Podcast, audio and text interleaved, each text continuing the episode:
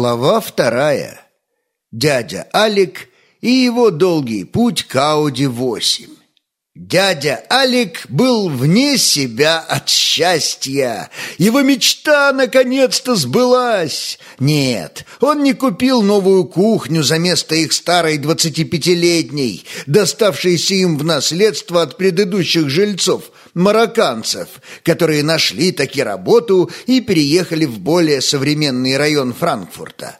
И не на новый велосипед дочки, который она клянчила у него вот уже три года – да и в конце концов не на частного учителя математики для сына дяди Алика, оценки которого грозили поставить крест на возможности получить хотя бы какое-то мало-мальски приличное профессиональное образование в будущем.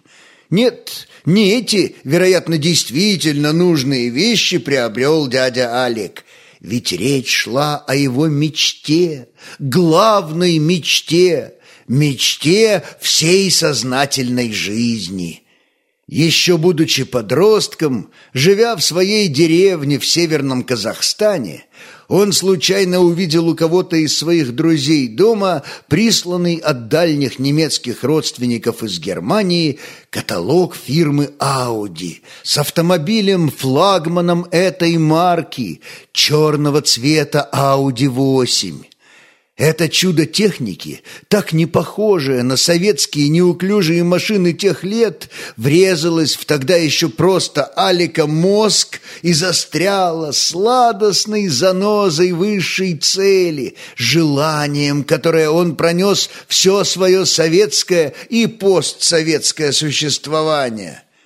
Десять лет спустя – Переехав в Германию, он первым же делом купил на базаре у каких-то по-южному выглядевших иностранцев на подъемные деньги от правительства Германии очень и очень подержанную Audi 8 и был целую неделю без ума от счастья, несмотря на явно скрученный пробег старушки и странные звуки, исходящие из-под капота машины, которые явно никакого отношения к звукам нормального режима исправного двигателя не имели.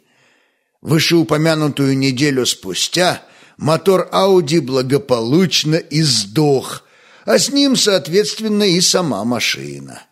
И благодаря отсутствию какого-либо договора на покупку автомобиля он вынужден был смириться с тем, что первая его инвестиция на территории Германии в пять тысяч марок стала явно тем самым первым блином, который, как известно, комом.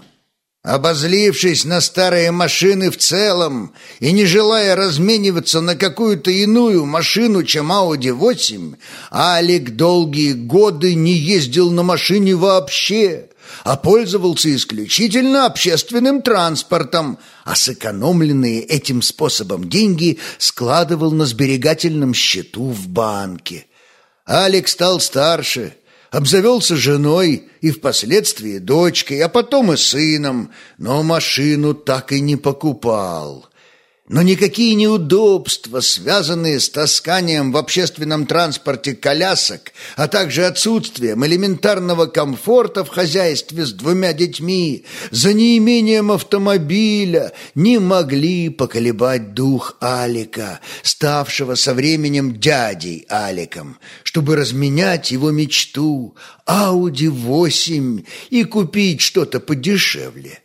Но вот десять лет экономии на всем, сверхурочных, подработок по уборке на разделочной линии мясокомбината по выходным, отпуска на балконе, а не как у всех его друзей в Турции или Египте, и нужная сумма в 60 тысяч евро на годовалый Audi 8 черного цвета, хотя и с большим для такой новой машины пробегом, была собрана – и вот он держал в руках ключи от его персонального чуда.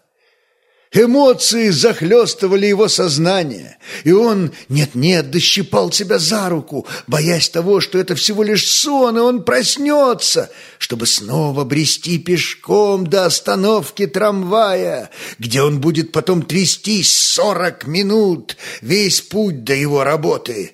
Но это был не сон, Его практически новая Ауди стояла красавицей среди довольно понуро потрепанных машин, квазимодов его соседей во дворе его социального дома.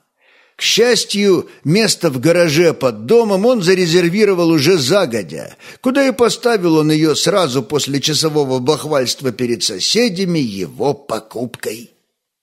Однако день спустя ему позвонил его знакомый страховщик, у которого он должен был застраховать его машину.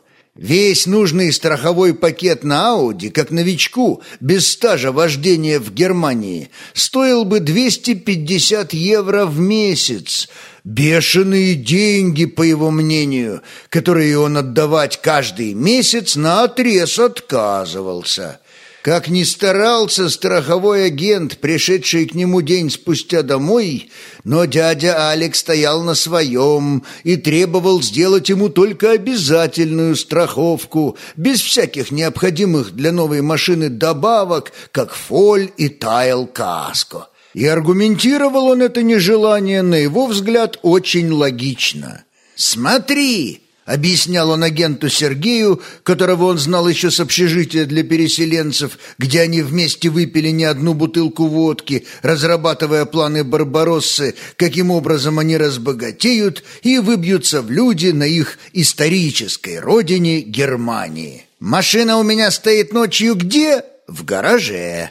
А днем? На парковке, на работе. Тут в доме гараж закрыт? Закрыт. А на работе парковка огорожена? Огорожена. Так зачем мне эти твои фоль-каско и тайл-каско, если машину у меня никто не угонит? А если ты в кого врежешься? Или камушек лобовое стекло на дороге цокнет? Резонно возражал Сергей. Хрена лысого врежусь я. Я буду ездить очень аккуратно, и камни тут-то не летают. Мы тут-то в Германии, а не в карьере Щебневым работаем продолжал уже повышая голос и все больше раздражаясь возражать дядя Алик. «В общем, или ты мне делаешь только обязательную страховку, или я сделаю ее у кого другого», лаконично резюмировал дядя Алик их разговор. И агент Сергей сдался. А наш чудо-экономист сэкономил таким образом аж 150 евро в месяц и был крайне доволен своей выгодной сделкой. Почти до полуночи после того, как ушел агент, дядя Алик хвастался своей жене, как он раскусил страховщика, пытавшегося продать ему ненужный, по его мнению, страховой пакет – а также какой он крутой коммерсант и как он во всем разбирается.